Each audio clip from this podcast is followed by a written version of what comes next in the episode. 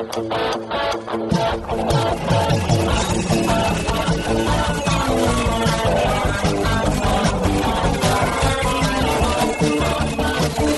atenção, ouvinte, para você que curte o cartismo, esporte a motor, acelerando com vocês, começa agora o podcast Cartbus.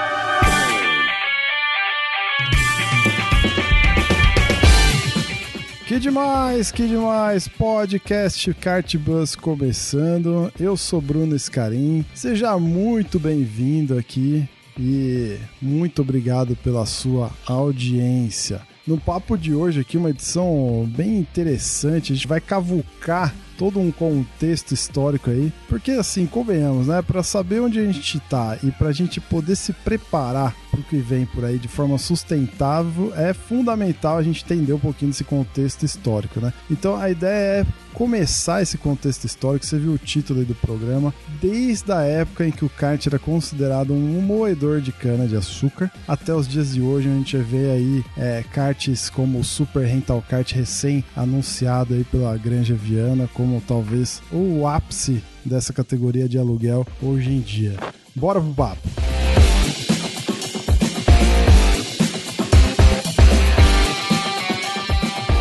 Muito bem, senhores. Bem-vindo aí novamente, meu amigo Christian Petkov. Opa, fala Brunão. A todos os ouvintes aí, bom dia, boa tarde ou boa noite, dependendo da hora que você está escutando. Vamos embora para mais uma. Satisfação e estar tá aqui de novo. Boa. André Lix e Andrezão. Ei, Bruno, e aí, Petit? Aos nossos ouvintes, hoje vai ser uma daquelas edições que marcam. Hoje estamos aqui com o herói de todos os pilotos de kart indoor. O herói que vocês não conheciam. Pois é, cara. Então vamos lá, né? Quem é esse herói, André Lix? Vai, dê as honras. Já começou tão bem aí. Poxa, bom, eu vou aproveitar então para apresentar ele, porque eu tô vendo que esse vai ser mais um daqueles podcasts que eu vou ficar calado, né? Hoje temos nada mais, nada menos que Boris Maioral, que foi quem trouxe o indoor para o Brasil. Seja bem-vindo, Boris. Muito boa noite, Christian Petkov, André Lix, Bruno Scarim. Primeiramente, o meu, meu boa noite a todos os ouvintes. É um prazer, uma honra de poder participar do programa de vocês.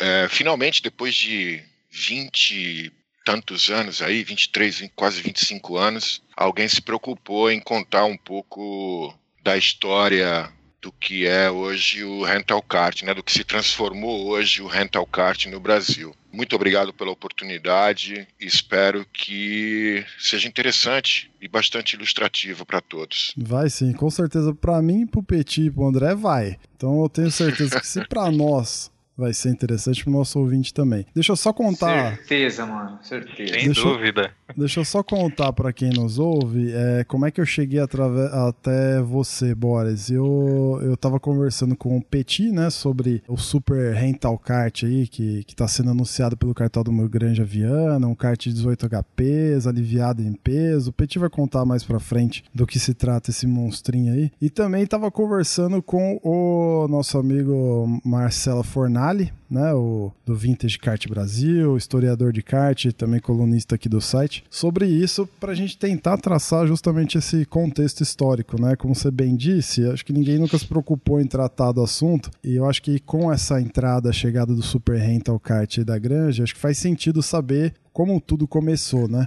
E aí o Marcelo falou assim, pô, mas você tem que conversar então com o Boris Maioral. Eu falei, Boris Maioral, beleza. Quem é Boris Maioral? Boris Maioral, conta pra nós aí, então, quem é você? Como é que você tá envolvido ou esteve envolvido com kart? Você conta aí um pouquinho pro nosso ouvinte da carteirada de quem é. Então vamos lá. É, vou tentar resumir aí 40 anos de kartismo. Primeiramente, Marcelo Fornali, é, mestre da, da restauração é, de karts antigos, karts vintage no Brasil, um, um artista, um abnegado, uma pessoa que eu gosto muito, admiro o trabalho dele, porque um povo sem história não tem futuro. Então, muito obrigado, Marcelo, por é, humildemente por ter se lembrado de mim. Ah, tá, o meu, o meu começo no kart foi é, escola de kart do mestre Mário Travalini. Olá! Como vai, pessoa? Tudo bem contigo? Aqui quem fala é o Leozito, o editor deste podcast. Acho que é a primeira vez que eu coloco a minha voz aqui, então, prazer, muito prazer. É, e por que eu tô aqui, né? Porque nesse momento o nosso convidado cometeu um, uma pequena gafe, um pequeno equívoco, né? Coisa da emoção da gravação. Então, na hora que ele fala aí Mário Travalini, na verdade, você já sabe que é Valtinho Travalini. Então, perdoe o convidado, segue o programa. Interlagos, lá eu tive o meu primeiro contato com kart e foi um vírus que eu adquiri e espero que ninguém descubra a cura. uh, a partir daí, obviamente, eu era, eu era um menino de 13, 12, 13 anos de idade. Um, fiquei encantado, pedi para o meu pai, pelo amor de Deus, que me, que me, né, me desse o, o primeiro empurrão, o famoso pai trocínio. Meu pai topou, mas condicionou a minha mãe. Minha mãe falou para mim que não tinha colocado o filho no mundo para morrer em pista de automobilismo. E aí foi por, né, meu, meus primeiros passos no kartismo foram por água abaixo, porque sem um patrocínio, naquela época, para você começar no, no kart era simplesmente impossível, né? Impossível.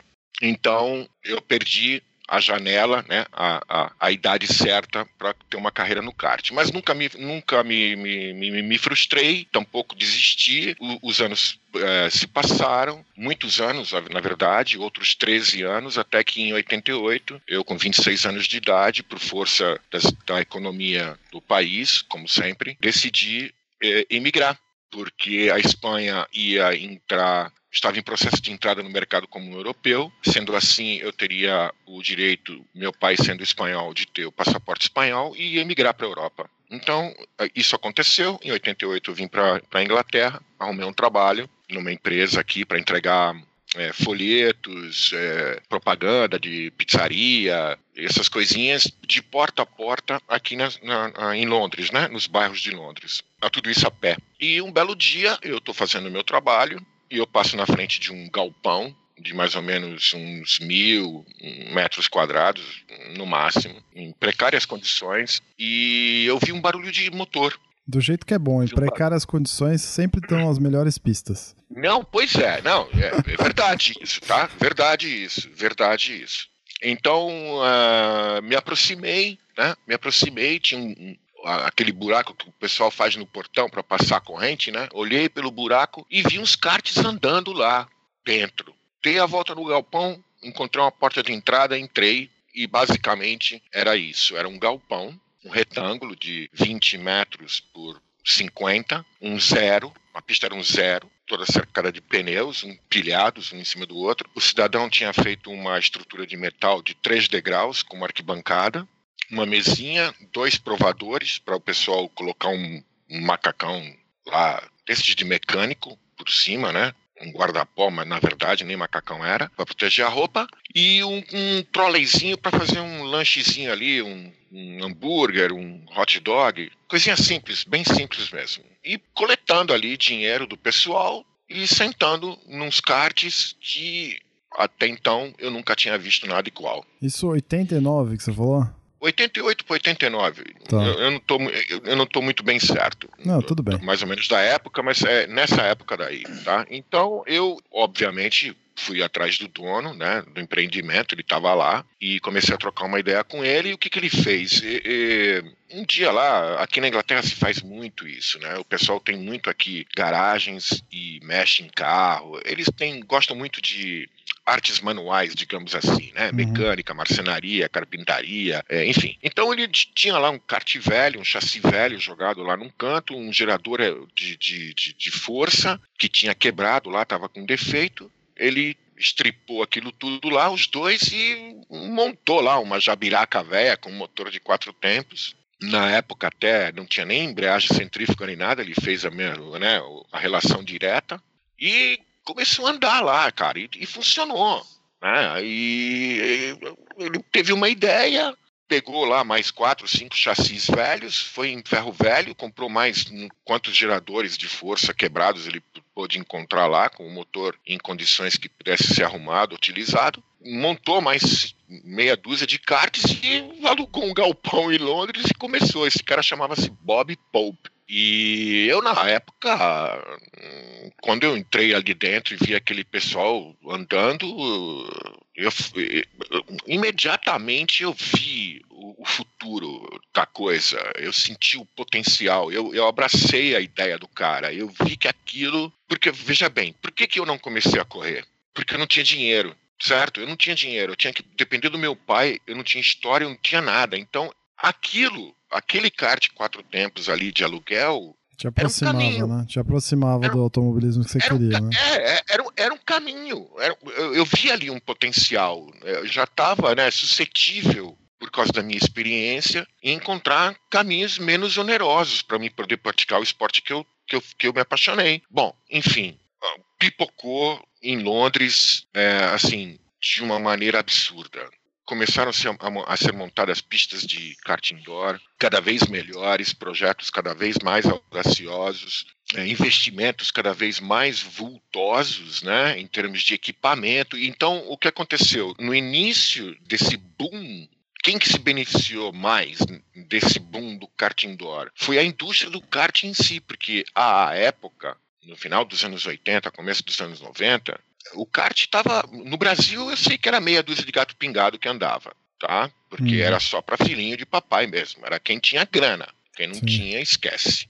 Se conseguisse andar com pouco dinheiro, andava lá atrás, como é até hoje. Não vai andar na ponta, vai andar lá atrás. Vai formar grid só. Mas enfim, aqui na Inglaterra a indústria do kart estava passando por uma crise muito grave, porque realmente era muito caro andar de kart. E, e, enquanto os anos dourados do kart dois tempos aqui na Inglaterra, obviamente, surgiram várias fábricas de chassi, vários é, produtores de peças e etc, etc. A indústria cresceu, mas se tornou onerosa, porque é oneroso correr de, de motor dois tempos, né? E, claro, houve, começou a haver um, um, um enxugamento desse, dessa indústria. E eles estavam numa crise profunda e viram naquela brincadeira, digamos assim, no começo, né, naquela iniciativa no começo de kart indoor, de, de, uso de motor quatro tempos, como a tábua de salvação deles, como realmente foi aqui na Inglaterra, como foi aí também no Brasil, e, como eu acredito, foi é, em todos os países que hoje você tem pistas de kart indoor, tá ok? Porque realmente, qual foi o grande benefício que o kart indoor ou o kart de quatro tempos trouxe para o kartismo? Massificou. É, você popularizou, né? Popularizou o esporte. Talvez popularizar é uma palavra que talvez muito forte, mas assim, você abriu a porta para quem não, não tinha eu, eu condições... diria, eu chego ao ponto de que no Brasil realmente popularizou, porque uh, André, uh, Petikov, me digam, quanto está custando hoje meia hora numa pista de kart em São Paulo? O que está custando hoje? 50 reais? 60 reais? Não, Isso, é o dobro. 100 a 130. Na, promoção na Granja, 79 reais a primeira bateria. Então, de 79 até uns 130, isso aí. Isso nas pistas grandes, né? A pista de shopping você consegue 50, 40.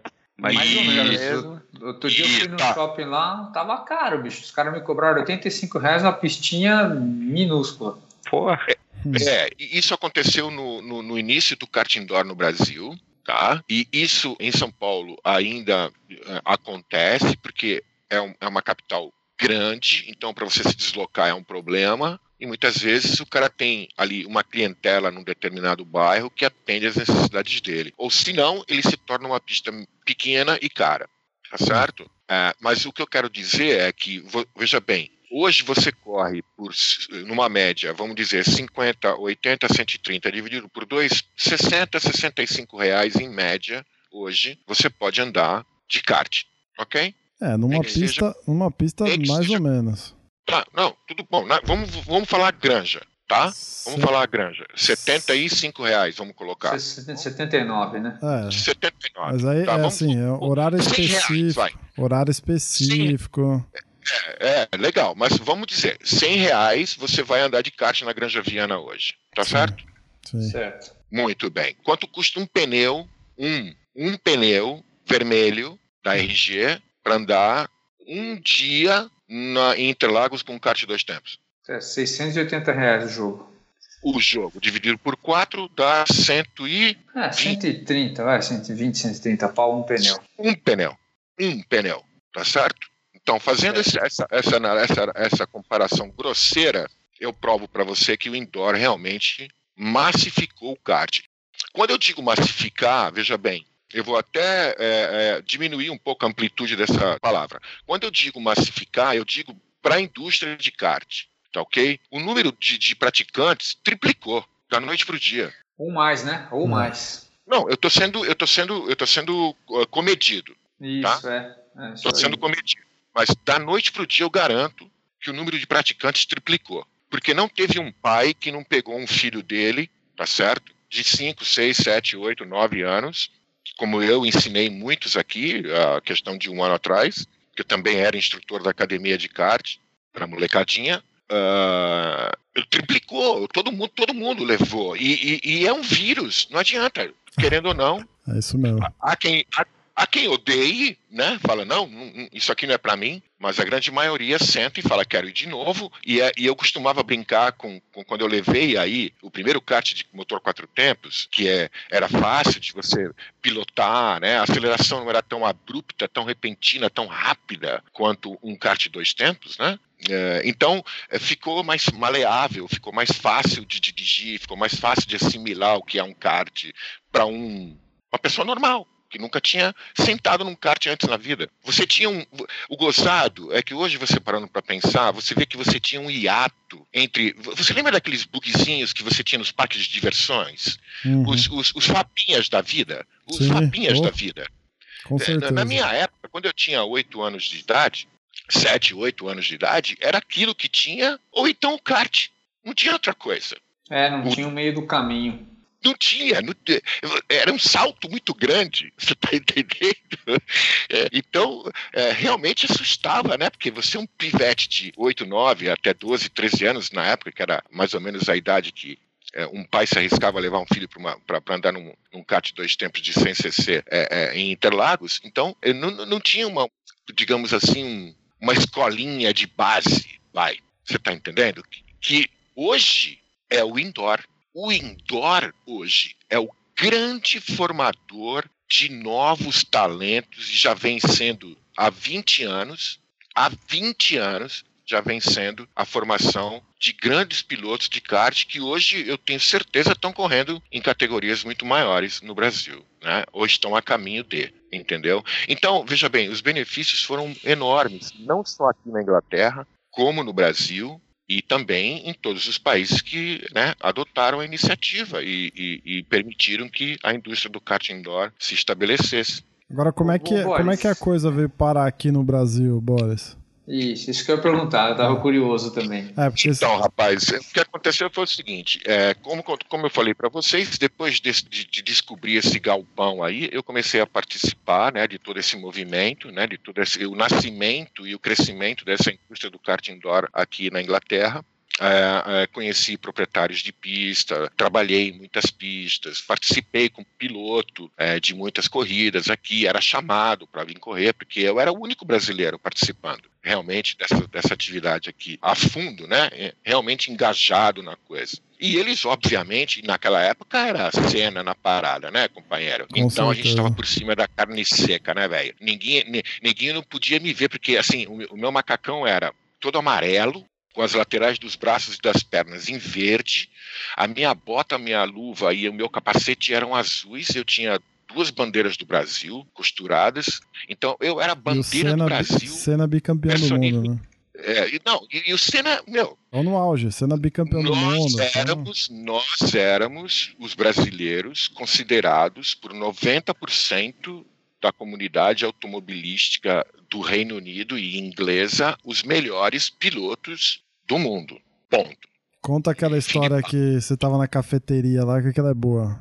Então, aí o que acontece? Eu comecei a ficar engajado tal, e comecei a correr, participar de, de, corridas, de campeonatos e etc, etc. Comecei a me destacar. E um belo dia eu saí do trabalho, toda quinta-feira saía a revista Auto Esporte, aqui na Inglaterra, como até hoje acontece. E eu saía do trabalho, eu trabalhava à noite, né, das 10 da noite às 7 da manhã, eu saía de manhã, passava na, na, na, na, na, na, na eles chamam aqui de news agent, né? É, na banca de jornal, comprava o Auto Esporte, entrava no café para sentar gostoso e tomar meu café da manhã, né? Um full English breakfast, como eles chamam aqui. Beleza. Sentei, fui- eu, eu começava sempre pela sessão de classificados, que era o final da, da revista. Vi lá um anúnciozinho bem discreto, convocando a quem quisesse participar de um test drive de kart. Peguei o telefone, liguei pro cidadão, é, o cara falou assim: não, tudo bem, olha, você me encontra agora próximo sábado em Buckmore Park, eu vou estar com meu kart lá, tal, tal, tal, meu nome é Fulano de Tal, e a gente faz o teste com você. Vai ser um teste de tempo, né? Você vai ter um, um número X de voltas, você vai entrar no equipamento, só que o equipamento é dois tempos. Ele falou: você tem algum problema com isso? Eu falei: não, muito pelo contrário, não tem problema nenhum. Beleza, fui lá, tinham mais é, é, quatro ingleses, quatro, quatro ingleses, comigo cinco, o único brasileiro. Fui aprovado no teste, fiz o melhor tempo de todos, é, de lavada, modéstia à parte, e fui selecionado. Foi aí que eu descobri que eu ia correr como integrante de duas equipes montadas pela Auto Sport nas 24 horas de Le Mans, organizadas e promovidas por quem? Por aquele dono daquele galpão lá atrás, né? O seu Bob Pope, tá certo? Que quando me viu nas 24 horas inscrito, ele não acreditou, também não acreditei. E, bom, enfim, fui participar com essa turma da Auto Esporte nas 24 horas de Le Mans, de kart. E no final da corrida, houve uma churrascada de confraternização. O Bob me puxou num canto tal e falou assim: Boris, me diz uma coisa. O que você acha de a gente fazer uma corrida dessa no Brasil? Aí eu olhei pra ele e falei: Você tá falando sério? Aí ele falou: Não, tô, tô falando sério. O que, que você acha? Eu falei: Cara, vai arrebentar a boca do balão. Vai parar o país. Quais eram os karts usados nessa corrida, Boris? Só abrindo parênteses aí. Os karts utilizados, é, na- que na época eram os karts top, na categoria quatro tempos, eram os chassis é, Davidsons com dois motores, Cinco motor duplo, né? Dois motores de 5 5.5 HP, Tá. um em cada lado, né? Bom, no, no final da corrida, o cara falou: O que, que você acha? Eu falei: Eu acho que tem, tem absolutamente tudo para dar certo. Topo. O que eu tenho que fazer? Ele falou: Não, monta uma empresa aqui e a gente faz um contrato. Eu te nomeio, meu bastante representante, meu sócio, e você vai para o Brasil cuidar de toda a parte operacional. Falei: Tá feito, tá fechado. Voltamos da corrida, montei a empresa, a Promocart, e assinei o contrato com o Bob, que ia levar todo o equipamento para o Brasil, peça de reposição, mecânicos, equipe toda, né? De administração. Boris, só um parênteses. é, quanto tempo levou entre você ter descoberto o Bob e, e a hora de vocês combinarem de vocês vir para o Brasil? Porque pelo jeito agora já está estruturado, agora não é chassi comprado em ferro velho, né? Seis anos. Entendi. Foi isso. Boa. e- eu- final de 88, começo de 89, que eu descobri esse galpão, até quando eu vim para o Brasil para fazer a corrida, que foi em setembro de 94. Que legal. Aí vim para o Brasil, tá certo? Vim para o Brasil, e aí, não, aí é que começa a façanha, a odisseia, a epopeia nas primeiras 24 horas, eh, as primeiras 24 horas de kart na história do kartismo da América Latina.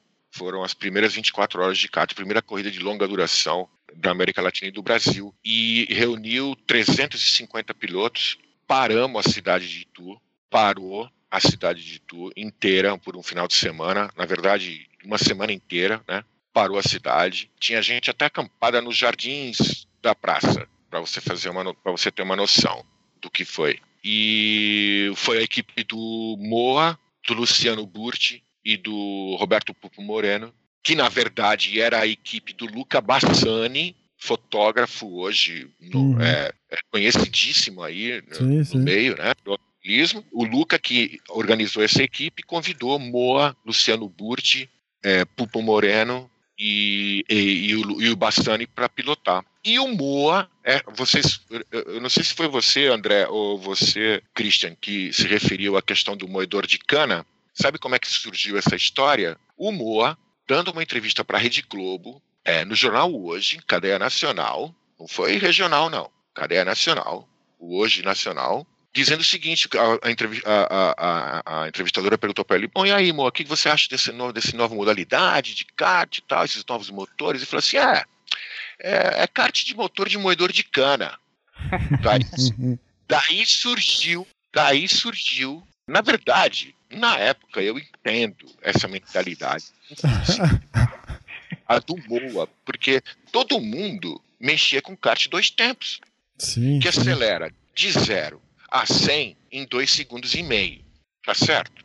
Ora, num kart quatro tempos de dois motores de 5,5 HP, você vai. Primeiro que não chega a 100, muito difícil. No máximo 60 milhas por hora, 70 milhas por hora, se tiver muito bem acertado. O motorzinho tiver até fuçadinho. E leva um minuto. Na ladeira. Na época, né? Na época, você sabe que o, o cartódromo de Itu é em níveis, né? Ele tem três níveis, o cartódromo de Itu. Sim. Então você imagina você subindo com um kart quatro tempos, aquela, a, a, né, a, a subida de Itu ali no- na entrada do, do box, né? Em sentido anti-horário. Né, que você É sobe íngreme. é bem íngreme. Então você imagina, né? Você subindo com um kart é, é, com dois motores de 5,5 HP te empurrar até lá em cima. No, o bagulho, a coisa não era, não era, não era brincadeira. Então eu entendo essa expressão, tá certo? É, o porquê dessa sensação de você estar andando no moedor de cana, porque até o barulho é de Ah. moedor de cana, e ele realmente é utilizado para moer cana exatamente. também. Você literalmente acha nas combis da vida, né? Não tem nada de mentira nessa história. Ah, pois é. Mas e aí, como é que foi então é, é, a chegada desse, desses equipamentos aqui no Brasil, a organização, para depois a gente começar a ver as pistas? Porque foi mais ou menos nessa época que começaram a surgir as pistas, né, também de, de aluguel. Então, aconteceu o seguinte: eu vim para o Brasil, tá certo? Eu tinha uma ideia na cabeça, um contrato na mão, nenhum dinheiro, nenhum dinheiro, e tinha que implementar a coisa, né? Porque eu ia ganhar dinheiro com a inscrição, um percentual das, das inscrições. O Bob ia trazer 40 cartes, na época era uma fortuna, cara, era uma fortuna. Eu acho que hoje, hoje, a gente está falando algo em torno aí de Vamos colocar 10 mil libras por equipe, vai. Nossa, certo. 10 mil libras por equipe hoje no Brasil são 50 mil. Tá legal? Só que tem um detalhe, né? O pessoal ficava com o kart. Ah, tá. Hum. Ah, então tá que Tá. não é tão, tá- Tem equipe que gasta Só- isso pra, pra figurar nas 500 milhas. Mas na época, É, e na época, falando exatamente. 20, 20, tudo bem que era o começo do plano real, né? 25 anos O atrás. do- era o começo do plano real e naquela época, em janeiro, tava par e passo, era um real, um dólar. Então Hum. nem que eu tava gastando dinheiro assim a rodo, é, sem sentir, pra falar a verdade. E eu ia ganhar, eu ia ganhar de eu ia ganhar 30%. Então, de cada inscrição eu ganhava 3 mil libras. Então eu ia fazer o meu dinheiro, Das inscrições. tocar os meus planos, que era o quê? De vir com o indoor. Tá certo? Você já veio pra cá com a ideia de fazer o que o. Fazer o Bob indoor. Pope é, eu, fez, mas, mas eu, na miúda, eu sim, sim. quietinho, tá certo? Eu tô quietinho na minha, na minha, não tô falando de indoor com ninguém. Minto. Falei com uma pessoa num, e nos, nos vários papos, assim, agradabilíssimos que eu tive com essa pessoa chamada Roberto Pupo Moreno. Ah, legal. Eu, eu nunca conheci hum, na minha vida, a não, a não ser cena, que fosse tão humilde como o Moreno. Já ouvi No- no falar automobilismo. boas histórias dele também. A gente já. Não, não. já- o Moreno é um cara assim que tem uma história de vida, por tudo que ele passou na carreira dele, né? Por tantas vezes que ele teve que abaixar a cabeça e tal. Enfim, é um cara que, meu, eu agradeço muito essas conversas que eu tive com ele durante essa semana de nós ficamos hospedados na mesma pousada, na verdade. Enfim, então é, o que acontece, eu tô, eu tô na miudinha, só comentei com o Moreno e eu vi que a reação dele foi assim, tipo, eu não posso esquecer esse moleque. Quantos anos você tinha Eu na época? posso-? Eu não posso perder contato com esse moleque. Quantos é anos você certo. tinha na época. Boris? Quantos anos você tinha? Há 33 anos de idade. É um moleque mesmo. Era, eu era um moleque. Eu nasci em 62. Bom, então o que aconteceu? Eu trouxe o equipamento, eu trouxe um. um- um- na- quando, eu- como eu vim primeiro, eu trouxe um, um- chassi da Divinsons de dois motores e fui bater na porta da Mini e falar com o seu Mário. Tá? Bati lá na porta da Mini, apresentei o equipamento para o seu Mário. contei por alto para ele o que, que era e ele fez pouco caso. Falou: não, é, isso aí é muito xoxo, é, isso aí, não sei, não sei, dois motores, pá. Bom, não quis conversa. Qual era o outro? Zeca Jafone. Lá vou eu bater na porta do Zeca Jafone. Sento na frente do Zeca Jafone pai, né? Pai, patriarca, apresento, apresento o equipamento para ele, imediatamente ele ficou interessadíssimo na coisa.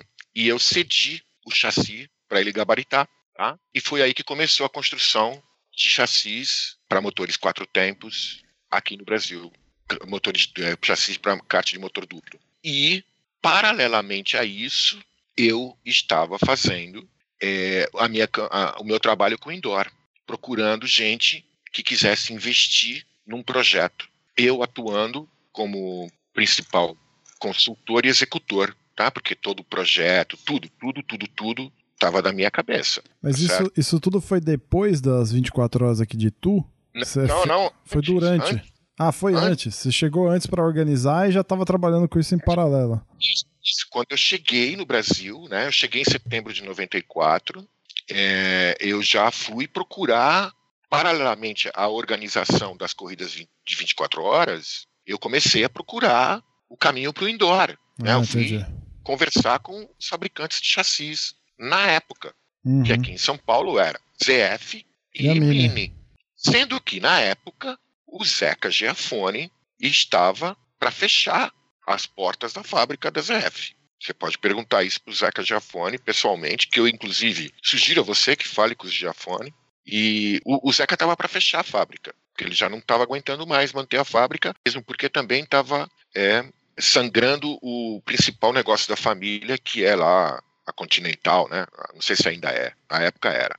Não, acho que agora não é mais. Acho que não, sei lá. Enfim, e, e ele e por isso que ele se, se, mostrou tão interessado, porque ele também percebeu, como aqui na Inglaterra, né, que aquilo lá era a salvação dele. Você está entendendo? E aí eu comecei a trabalhar isso e comecei, quando eu vi que eu podia, né, que eu via esse interesse, que eu via esse do, do Zeca Giafone, eu comecei a conversar com ele sobre a possibilidade de um projeto indoor, comecei a conversar com outras pessoas também, e um grande amigo meu, que era piloto de helicóptero de um grande manufaturador de imóveis na região do ABCD, em São Bernardo mais precisamente, voava muito com o filho do dono da fábrica, e comentando com ele, o moleque se interessou pra cacete, porque estava de saco cheio de trabalhar na fábrica de imóveis do pai, queria encontrar alguma coisa para né, fazer ele próprio. Quando o meu amigo Alex colocou ele na minha frente, que eu comecei a explicar para ele a minha ideia do indoor, ah, ele abraçou no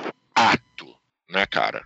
Abraçou no ato, no ato, no ato. Você viu o olho da criatura brilhar assim, que nem hum. duas estrelas, você tá entendendo? E foi aí que começou o indoor.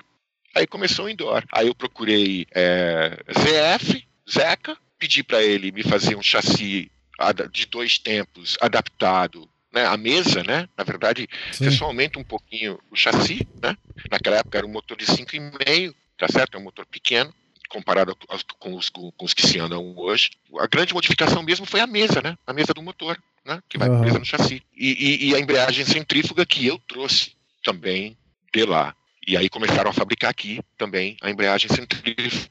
E aí quem que entrou na parada? Entrou Moro. Moro, em seguida, começou a fabricar, porque aí começou, né? Quando eu inaugurei a primeira pista de kart indoor, foi aquele boom que nem pipoca, como foi aqui em Londres. Aonde que, é? Onde que foi essa primeira, o Boris? É ali, perto, sabe, aquele centro, sabe aquele centro têxtil que tem ali, perto do, do, do, do CEAGESP ali, do, do Carandiru? Sei. do antigo Carandiru. Então, tem, tem, tem um prédio grande construíram ali, que chamam de centro têxtil. Na época era centro têxtil, alguma coisa. Era num galpão ali, naquelas vicinidades, naquela região ali. Eu te arrumo a localização correta, tal como eu te falei. Ah, espero que esse não seja o único programa, porque tem tanta história para contar nesse aspecto que é, seria interessante que vocês pensassem. A gente faz uma série.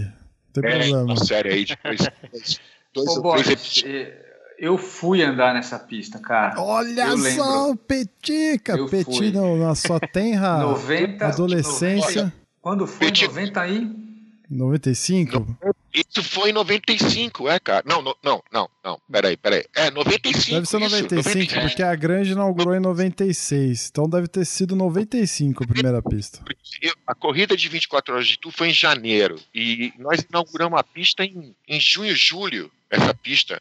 Nós inauguramos é, a primeira pista de kart indoor ah, aqui. É, eu, eu lembro um pouco da, im- das, da parede, dos pneus, do- de como era a coisa. E tomei um pau dos meus amigos, voltei bravo pra caramba pra casa. Ai, ai, ai. Eu tinha, tinha, tinha uma curva que, que- Eu nem lembro da pista agora direito, mas tinha uma curva que você tinha que fazer ápice tardio, que eu nem sabia o que, que era na época e tal. E eu tomava ultrapassagem de todo mundo. Não, lá, eu vou te velho. falar. eu Vou te falar como que era a pista. Era um U.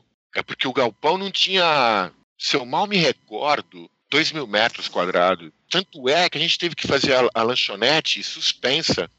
Olha só, olha só que legal. Achei uma reportagem aqui da Folha de São Paulo de 95. É, a, a- quem Sabe escreveu. onde, tem, sabe, onde tem, sabe onde tem uma reportagem? Sabe onde tem uma reportagem dessa pista? Na revista Ela.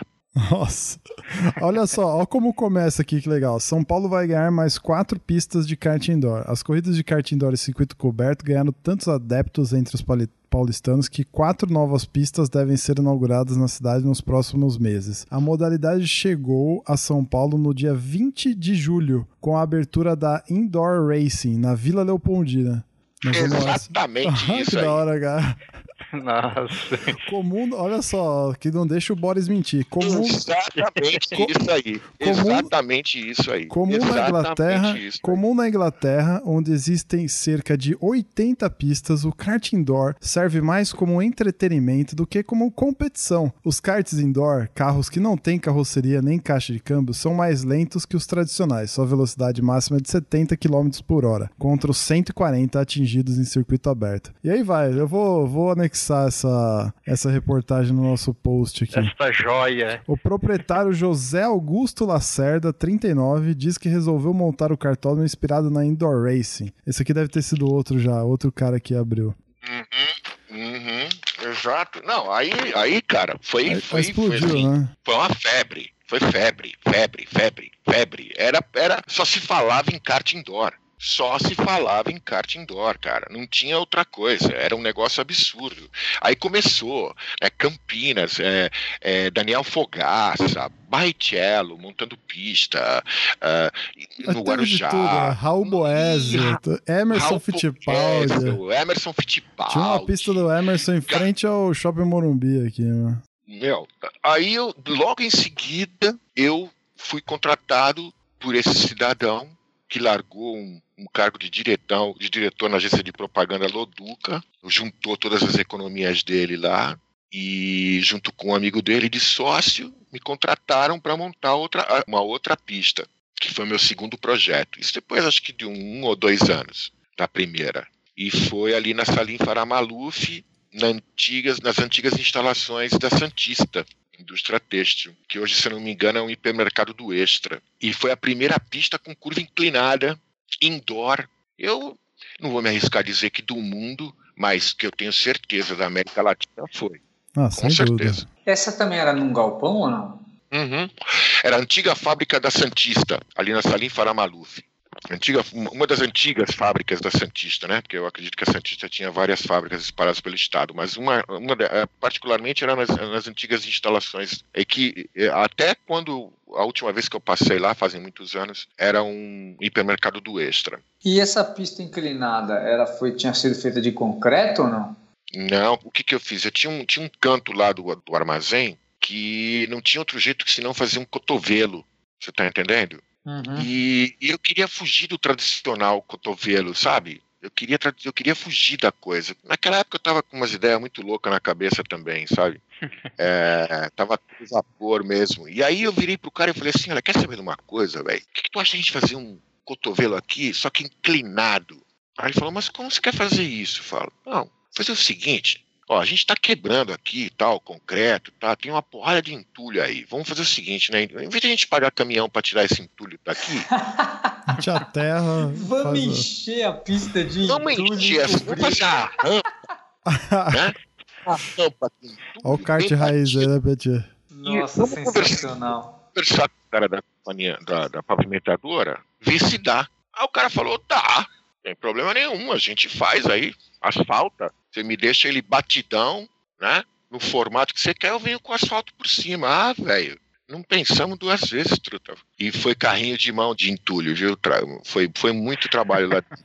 Mas, olha, foi um sucesso, um sucesso enorme, enorme. E, e, e disseminou, né? Foi um negócio absurdo. Eu viajei o Brasil inteiro dando consultoria para projetos de, no Rio de Janeiro, em Fortaleza, no Sul. eh, fui visitar o Moro, fiz uma amizade muito boa com o Moro. eh, o Moro me, me ligava constantemente, pô, Boris, e aí tal? Olha assim, tal, tô vendo essa necessidade. tá? Porque o que acontece? Qual é o grande ladrão?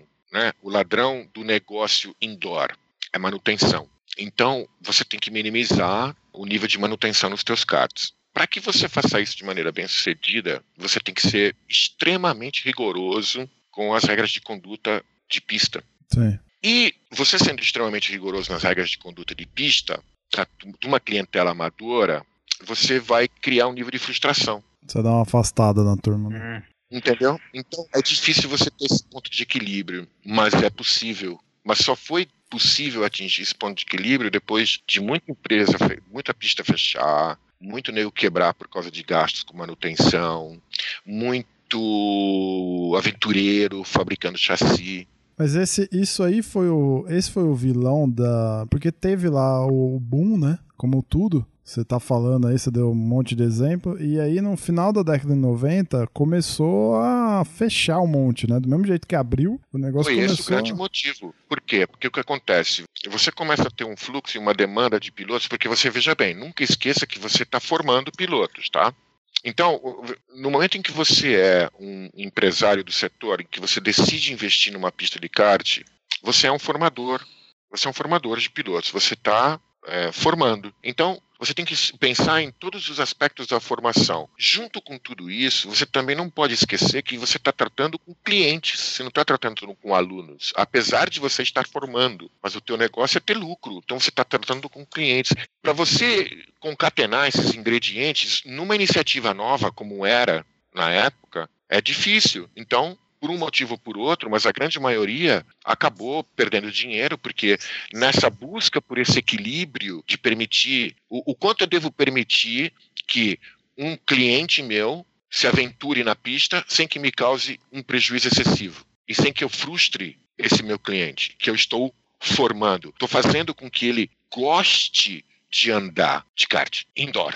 Então, é, é, até que você encontrasse, como hoje se encontrou esse ponto de equilíbrio, com os diversos formatos de competição para serem adequados às diferentes exigências de indivíduos e grupos. Por isso, a evolução que hoje, segundo eu venho a saber por vocês, ligados ao setor, e muito mais informados do que eu, né, pelo distanciamento que eu tenho, que culmina hoje com um, super rental kart ou com uma iniciativa dessa, como a Granja Viana, em que você perceba também e que venha referendar o que eu estou falando para vocês, essa minha teoria de formação de pilotos e de juntamente com a formação de clientes de kart, tá certo? Você chega num, num, na necessidade de ter uma categoria como a Super Rental Kart para pilotos de já uma certa experiência, de já Ah, uma certa certeza. graduação. É, eu acho que né? esse Super Rento ele combina com esses 23 anos de Granja Viana, né, Petit, também. Porque desde 96, certo? Trabalhando com isso e tudo mais, popularizando o esporte até chegar nesse Sim. nível, né? Claro. Ninguém. A família Giafone, a família Giafone, como eu sempre disse, eles, eles abraçaram a ideia desde o começo e, e muito da razão da existência da Granja Viana se deve ao kart quatro tempos. Ah, com com dinheiro, certeza. E o dinheiro que o Zeca fez em praticamente um ano. Ah, exatamente. Eu, eu lembro que a minha despedida de solteiro, casei em 98, foi no, na Granja Viana com kart. Nossa, só.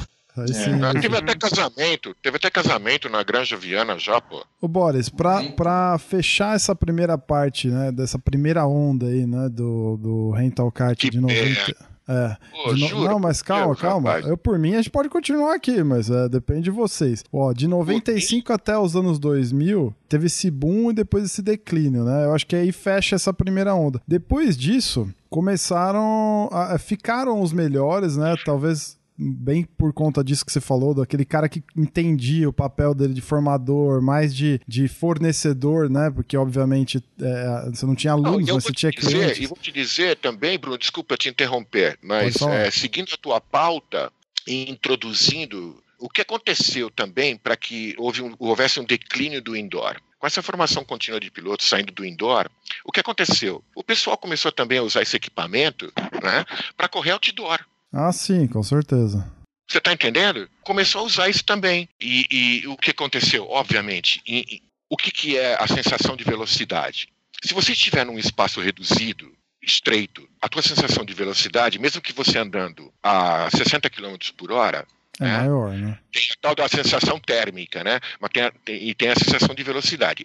Vai ser maior, vai parecer que você está andando bem, bem mais rápido. Outdoor você não tem, você tem uma amplitude maior. Então, andar num kart de 5.5 HP numa pista outdoor, você parece que você está andando em cima de um cortador de grama. Tá, tá entendendo? Então, obviamente, isso provocou o quê? A busca de novas, novas motorizações. E Isso. não esqueça também que já estava já tinha acontecido às 24 horas, né? Nesse, ne- nesse meio aí aconteceu às 24 horas de Tu. Você já tinha karts com dois motores que também começaram. O pessoal que ficou com os karts começou a andar a, outdoor, né? Porque não tinha pista de, andor, de, de indoor para andar com, com nenhum kart, muito menos com, com dois motores. Uhum. Você tá entendendo? Então você viu que tudo começou assim, meio que paralelamente com a vinda né, desse, desse equipamento que eu trouxe da Inglaterra, de quatro tempos. Teve é, o mesmo crescimento que teve lá na Inglaterra, teve aqui. Foi tudo muito similar, aconteceu tudo ao mesmo, ao, mesmo tempo. E você viu um ou outro oscilando. Você está entendendo? Sim, com É, certeza. Eu, eu não, quem tem hoje é, retaguarda, né, sobre manter a sua pista indoor, sobre estar tá sabendo é, é, criar novos formatos, é, é, é, procura ter uma, uma, uma, uma, uma, política de satisfação ao cliente ao 100%, pessoas que estão fazendo isso estão sobrevivendo no mercado indoor. E eu tenho certeza que quando o país estiver numa condição econômica que permita porque o, o, o kart indoor, eh, na época, foi um negócio lucrativo assim instantâneo para alguns. É, hoje já não é algo assim tão rápido. Vai demandar aí um, dois anos para você começar a ter um certo retorno, dependendo da tua da pista que você montar. Então, você vê que hoje eu não duvido que quem continu, conseguiu se manter atravessando essas crises todas, esses declínios, vai ter um novo boom aí porque é um mercado cativo, mas já infectado. É, então, eu, É, é, como você disse, né, Boris? É uma doença aí sem cura. Exato. Então, mas ó, deixa eu fazer uma reflexão aqui. Aí no, no, no, no início dos anos 2000 começaram, que, exatamente o que você falou, começaram a aparecer os novos motores, né, novas demandas, principalmente por conta dos, das pistas outdoor, né, então apareceram kart, é, karts de 9 HP, de 13 HP e tudo mais, né. E também Sim. começaram a aparecer os campeonatos é, bem organizados de rental kart né, campeonatos amadores e tudo mais, né? É, isso dos anos 2000. Que eu Começa dos participei anos 2000. ativamente das primeiras corridas de rental kart com uma liga que era. Ai meu Deus, agora eu não me lembro dele. A Mica, provavelmente. A Mica, isso mesmo, do É. Silvio. Do É, Miguel. Miguel. Ah, é do Miguel agora? Não, eu tô falando do Silvio, do interior. Figura. Eu vou lembrar disso tudo. Ok, Mas mas. é, eu, eu participei também, também dessa, dessa, de, toda- de toda essa, de, de toda- de toda essa atividade outdoor desde o começo. Isso, Ah, e aí. A aí Granja Viana foi uma grande propulsora disso. exato. E aí, dos anos 2000 até 2010, mais ou menos, só foi, um, foi uma crescente assim, inacreditável de campeonatos aparecendo e tudo mais, né? Sim.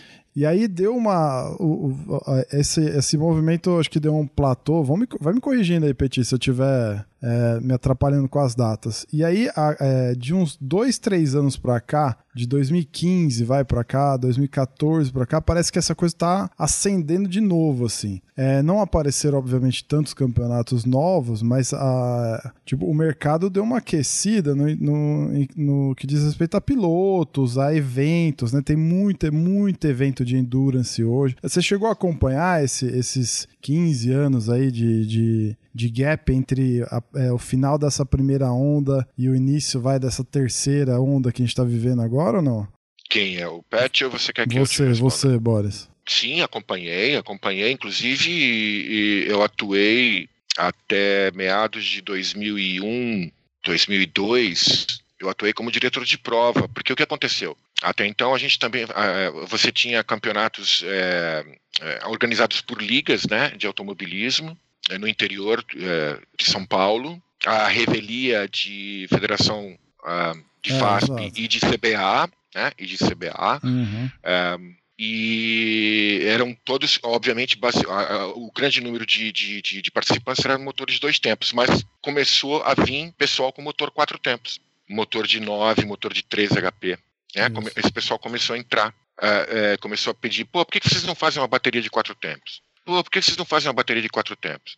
Isso começou na APKBS, aí, Associação de Pilotos de Kart da Baixada Santista, cujo presidente era o Toninho Miranda, dono da Serviloja na época, aqui em Santos, e ele me, me convidou para trabalhar como diretor técnico e esportivo e também diretor de prova. Aí eu desenvolvi os regulamentos das competições, não só de é, é, sprint, como também de longa duração. Eu desenvolvi é, os regulamentos, as bandeiras, os procedimentos operacionais, trouxe as primeiras cronometragens da Caradec. Eu vim com a Caradec para cá, para o Brasil também. Com a Caradec, não, com a AMB, a empresa holandesa que desenvolveu o sistema de cronometragem para o transponder, uhum. tá certo? Eu vim com essa tecnologia de lá também introduzir aqui. O primeiro que se interessou muitíssimo foi o Caradec, que comprou, foi um dos primeiros a comprar um equipamento da AMB de cronometragem e começou a investir nesse setor, tá certo? E foi assim que tudo começou, outdoor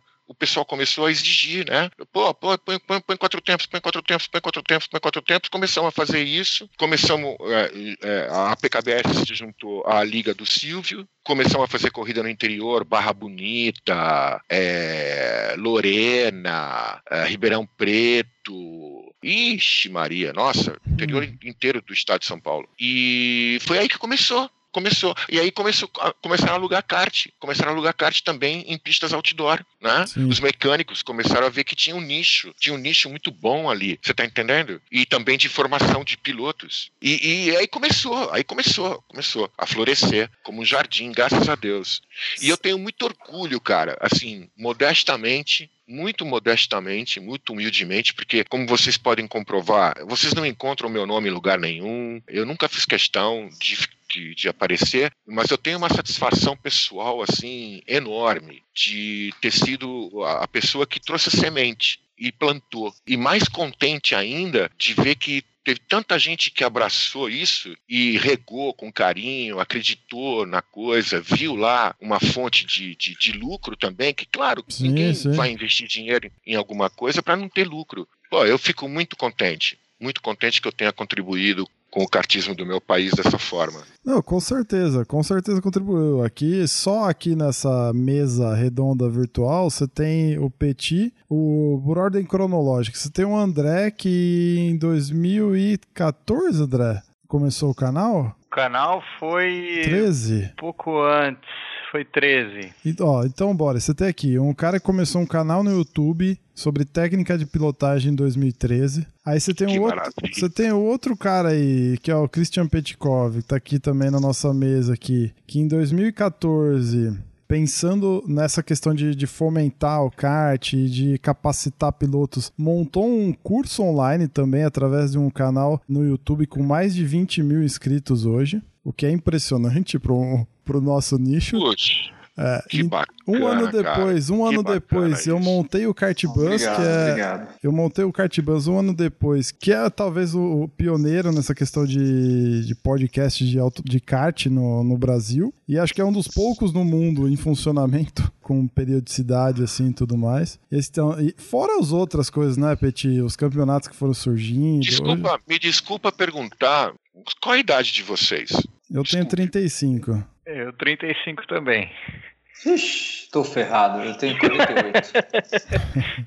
35, 35 e 38. Não, 48, 48. O Petit tem, 48. Petit tem um É, quem corpinho tem de 48? 48. Você, você Pet. Isso, isso, eu tenho 48. Tem um corpinho Legal, de 38. então Você, você, é da, você é da, é da geração seguinte à minha. Isso. É, eu fico assim muito, muito, muito contente de poder ver que diferentes gerações, que vocês são exemplares de, de cada, de cada uma dessas duas gerações, e entre tantas outras, né, nesses 25 anos que se passaram desde a minha vinda para cá, ter a mesma paixão, ser movido pelo mesmo sentimento, por um esporte tão, tão, tão, tão maravilhoso que é o automobilismo, num segmento que reconhecidamente no mundo inteiro é a base para qualquer carreira né, bem sucedida dentro do automobilismo mundial é o kart. Né? Os grandes campeões, os grandes campeões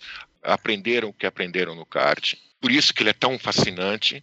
É a única categoria que se equipara um- ao, ao- ao desempenho de um Fórmula 1, comparado, eh, guardadas as devidas proporções, em termos de resposta de aceleração, de resposta de comportamento, de, de- de volante, enfim, de, de- de- de habilidade que você tem que ter com o teu corpo para incorporar o carro ao teu corpo, essa sensibilidade que você tem que ter, isso se aprende no kart e se leva até uma Fórmula 1. Então, tudo isso faz o kart ser essa paixão que a gente tem e que faz a gente fazer essas loucuras na vida, né? É tudo pela paixão. Hum.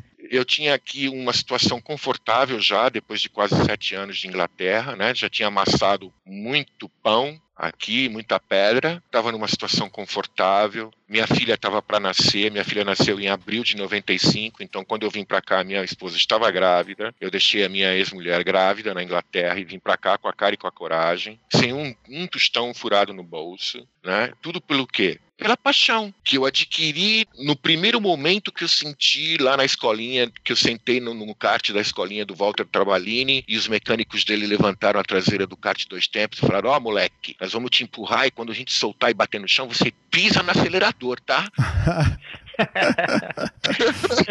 Foi o que eu fiz, rapaz. Meu amigo, mas não- eu não andei 10 metros, eu tirei o pé a completamente em choque, né? Porque acelera mesmo a bagaça. Ah, não com tem certeza. como. Ô, Boris, é, só- eu tenho duas perguntas, não sei se o Petit e o André tem também, mas pra gente ir encerrando, que a gente já tá estouradaço é, no tempo aqui, e a gente vai ter que gravar outras. Eu queria fazer um programa só sobre o, as 24 horas de Itu, que certamente tem, tem pano pra manga aí, né? Duas perguntas em uma, assim, né? Eu, eu já comentei aqui em algumas edições que eu acredito que a gente esteja vivendo numa bolha é, do rental kart, né? É, Se você acredita nisso também, ou se é piração da minha cabeça, e o que, que você acha que a gente pode é, é, ver aqui no Brasil é, ligado ao, ao rental kart nos próximos anos aí? Depende do, de se essa tua bolha eh, você tem a expectativa de que ela estoure em um futuro, em um futuro hum, hum, a médio ou longo prazo. O que eu posso te dizer é o seguinte: eu acredito que, que eh, esteja eh, passando por uma bolha, eu acredito que essa iniciativa da Granja Viana é para fomentar essa bolha, lógico também, você tem um aspecto empresarial da Granja Viana e você tem que criar realmente novos atrativos, né? E ter novos produtos para atender a variada gama de clientela que você tem, desde o primeiro até o mais é, frequente, desde o primeiro dia de uma, de uma pessoa até aquele que é teu freguês assíduo lá e participa das tuas atividades, né? Então, eu acredito que haja- haja essa bolha. Eu não chamaria de bolha, eu chamaria de uma das fases de um ciclo que acontece com o automobilismo, com o kartismo. É histórico, não é uma curva linear. No Brasil também muito em função das condições econômicas do país. Né? Porque, obviamente, o automobilismo não é uma prioridade. E claro, quando você só pode realmente praticar com tranquilidade e com prazer e com frequência quando você tem possibilidade para isso, que Ô, não é o Bruno, caso do Brasil hoje. É, me permite fazer uma adição nesse, nesse comentário do Boris? Opa, É, nós estamos no período da vaca leiteira, segundo a matriz BCG. Não sei se vocês conhecem. uhum. O matriz BCG vem do Boston Consulting Group. Não sei quem lá dentro fez uma matriz de quatro quadrantes, explicando todo, mais ou menos todo tipo de negócio, de evolução de negócio, evolução, crescimento, é, evolução, crescimento e declínio, né? E nessa ordem. E a gente no kart, a gente já está no terceiro quadrante, que é o da vaca leiteira, que é onde é um mercado que está difundido já, tem a sua Uhum. clientela fixa, é, já bem estabelecida.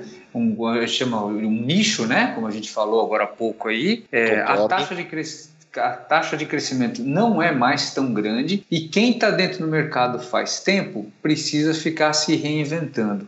Né? Então, então é, é, é uma é muito curioso. Eu, Bruno, eu, você, assim, com todo o respeito, eu não acredito que a gente está numa bolha. Eu acredito que a gente está naquele período de frequência que ruma em direção a uma cauda longa. Já que a Oh, gente está falando aí de, de, nos- de conceitos, né? Muito bom. Mas eu É, também não quero então- acreditar, viu, Petit? Eu, que- eu prefiro que a gente esteja nessa cauda longa aí mesmo do que na bolha, com certeza. É, por, sabe For, por quê? é, eu- se for bolha ou calda, espero que chegue aqui pra cá, pra Mato Grosso do Sul, pelo menos uma pista. Olha, vai é, chegar, é, vai chegar, vai chegar. o, que eu vou, o que eu vou dizer para você, eu concordo.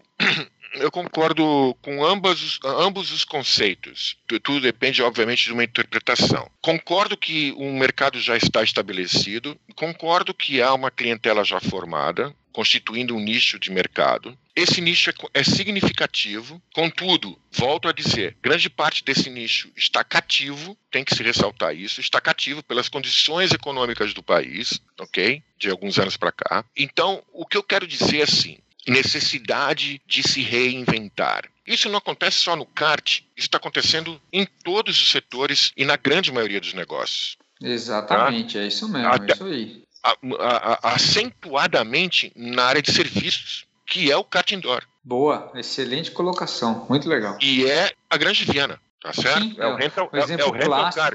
é o Super É o rental kart. É. Você tá, você tá prestando serviço, tá certo? Então, claro, você tem um produto, né? Obviamente, você tem ali um equipamento físico, né? É, Você não é um advogado, você não vende discurso, tá certo? Ah, agora, veja, essa necessidade de reinventar, eu vou citar Lavoisier. Nada se cria, nada se perde, tudo se transforma, ok? Ou tudo se copia. Ou que tudo se vale. copia. Ou tudo se copia. Mas veja bem, veja bem. A cópia, ela tem o seu lado positivo. Sim, sim, eu estou dizendo Desde- pejorativo, Desde- não. Não, não, não, não. Tem, tem o lado pejorativo. O, o positivo é desde que você coloque um ingrediente seu, ou seja, uma repaginação do- da cópia. A cópia pela cópia, ela é negativa. Porque muitas Sim. vezes aquilo que está estabelecido em um outro lugar, para um determinado tipo de mercado, um determinado tipo de perfil, não se adapta no sul, por exemplo. Tá certo? Certo. Né? E aí eu vou, vou abrir um parênteses, é um exemplo clássico de cópia transformada. Foi eu me inspirando no canal do senhor André Lix para começar o mesmo assunto. Mas isso é que é bacana, cara. Exatamente. E André, é mais de novo, para você se sentir elogiado, cara, porque eu olhava, eu pesquisava no YouTube, pesquisava, e o único canal que eu achei foi do André. Eu falei, cara, eu não consigo ter o senso de humor dele, que é muito legal quando você usava cabelão, tal, tinha aquela mãozinha que entrava na tela para fazer o positivo. Eu assistia, mano. E, e- mas, cara, mas eu tinha uma proposta, um monte de vontade de falar de dado técnico. Cara, você faz isso, você freia aqui, você vira ali. Cara, olha, cuidado com isso aqui do kart, cuidado com a torção do chassi, cuidado com a calibragem do pneu. Blá, blá, blá, blá. E, e, e aí foi, entendeu? Sempre me sinto lisonjeado quando você fala isso, Petit. Ofensa Que nenhuma. bom. Que bom, cara, que bom, que legal. Não, eu, eu, olha, eu fico assim, de novo, né? Eu, eu estou à disposição de vocês. Por favor, não hesitem em me procurar. Eu, eu, eu, eu tenho muito a contribuir para esse, esse trabalho de vocês. Acho sensacional, tem tudo para dar certo. E, e, vocês vão encontrar um universo de pautas a partir do momento que a gente começar a desenvolver essa temática que, olha, eu tenho certeza que vai deixar de ser um, uma iniciativa hoje com 20 mil seguidores, né, o maior exponente aí do YouTube de vocês, para milhões, porque tem esse potencial. E é necessário que a gente se reinvente. Ah, isso aí. Bom, diante Entendeu? disso, só tenho a agradecer a tua participação, Boris. E já vou adiantar que vou te chamar de novo pra gente falar mais coisas, é, principalmente sobre tu e mais um pouco dessa tua história aí. É... À vontade, a hora que você quiser, pode ficar tranquilo que eu vou estar à disposição de vocês. Eu tenho muito orgulho, muita, é uma honra, é um prazer é, contribuir com essa iniciativa e eu estou aqui torcendo é, para que vocês tenham muito, muito sucesso. Muito Legal, sucesso muito mesmo. Bom. Deixa eu fazer também um agradecimento aqui ao Marcelo Fornali, que nos apresentou, né? Então, valeu aí, Marcelão, pela indicação. O papo foi ótimo. André, Petit, mais uma vez, obrigado aí também.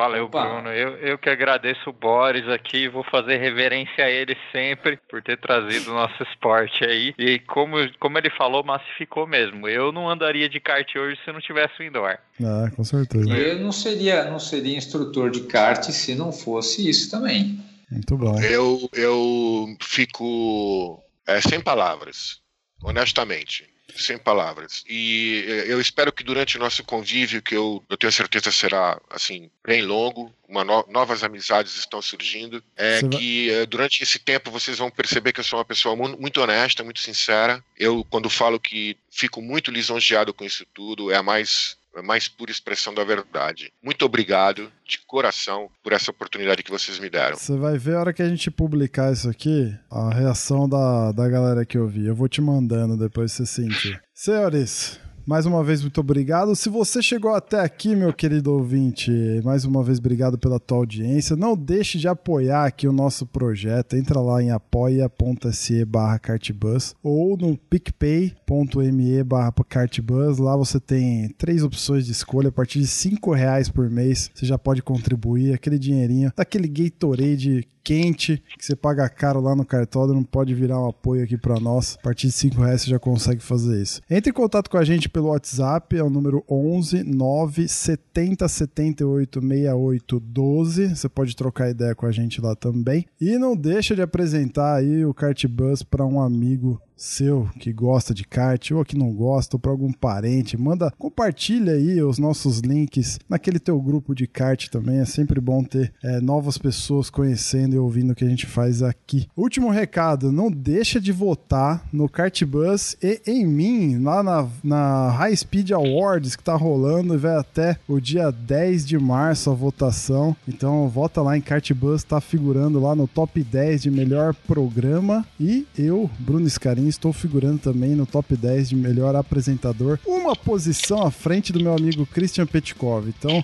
vota em mim, né? Afinal de contas, você está ouvindo aqui o Petit, né, safado. Eu não falei nada.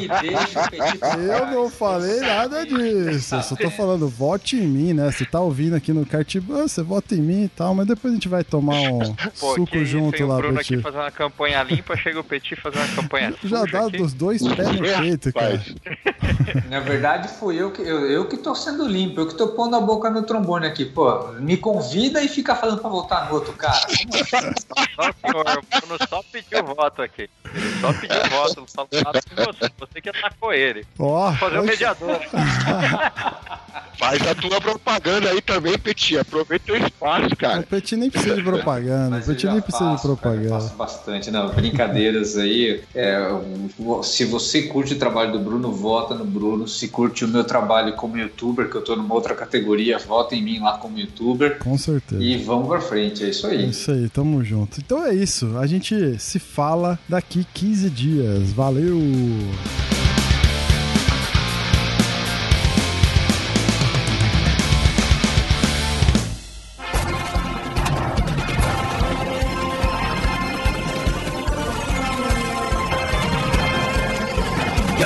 Quadriculada hora preta e branca agitada, encerramento do podcast Cardbus. Acesse o site card.bus e interaja conosco nas redes sociais.